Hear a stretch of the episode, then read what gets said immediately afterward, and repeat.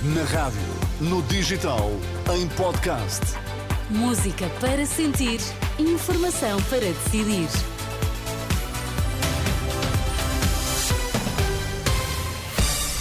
Pedro Queiro, vamos ao essencial da informação a esta hora. José Sócrates fica a saber na próxima quinta-feira se vai ou não a julgamento por corrupção no âmbito da Operação Marquês. Aumenta o número de enfermeiros que trocam Portugal pelo estrangeiro.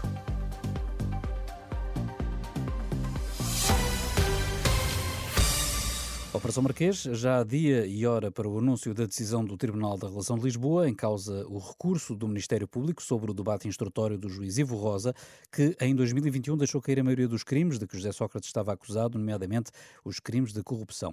Ora, quase três anos depois, as três juízas desembargadoras da Relação de Lisboa têm decisão tomada e vai ser anunciada quinta-feira, ao início da tarde, é o que avança a agência Lusa, que cita a fonte judicial. José Sócrates, que é o principal arguído deste mega processo, estava inicialmente acusado de 31 crimes está agora apenas pronunciado por seis.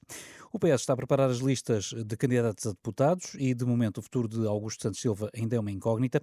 Ao que a Renascença conseguiu apurar, está a ser equacionada a possibilidade de vir encabeçar a lista de deputados pelo Círculo fora da Europa. A continuidade como Presidente da Assembleia da República, contudo, é incerta. Santos Silva já se mostrou disponível, mas Pedro Nuno Santos não parece estar interessado nessa ideia. Desde que foi eleito secretário-geral do PS, eh, Pedro Nuno Santos tem falado sempre de Augusto Santos Silva no passado, como lembra o politólogo e professor universitário Pedro Silveira.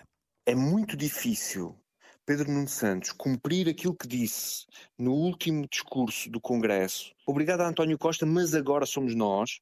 É muito difícil fazer esse discurso de afirmação pela positiva de um projeto de futuro, pensando e trazendo, continuando a trazer pessoas como Augusto Santos Silva.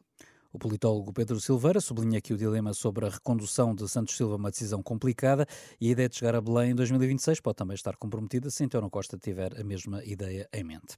Aumenta o número de enfermeiros que trocam Portugal pelo estrangeiro. No ano passado, mais de 1.600 pediram à Ordem a declaração para poderem emigrar, o que representa um aumento de 45% face ao ano anterior.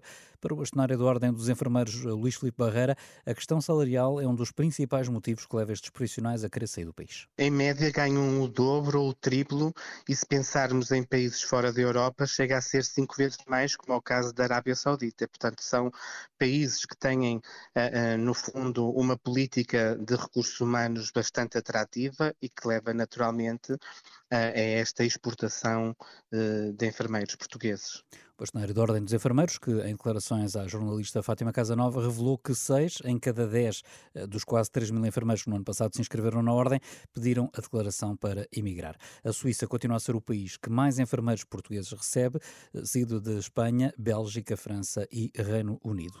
A cota da Albufeira do Alqueva, no Alentejo, subiu 1,87m na última semana, o que significa que está a 80% da capacidade máxima, tudo graças às fortes chuvadas dos últimos dias que engrossaram o caudal do Guadiana. Por seu lado, o Rio Tejo registrou hoje uma diminuição dos caudais, o que permitiu a reabertura de muitas estradas eh, que estavam submersas no distrito de Santarém. É o que indica a agência Lusa Fonte da Proteção Civil, que diz esperar que até ao final da semana a situação possa ficar normalizada. A colecionadora de arte Maria da Graça Carmona e Costa, uma das maiores mecenas privadas do país, morreu hoje em Lisboa aos 90 anos. A notícia é avançada pela agência Lusa. Criou com o marido em 1997 a, Fundação Carmona e Costa, consolidou um percurso de mais de meio século de promoção da arte contemporânea portuguesa, com uma atividade filantrópica permanente e a construção de uma coleção própria que constitui um dos maiores acervos do país. Atualmente tem boa parte do espólio em exposição no MAT, em Lisboa.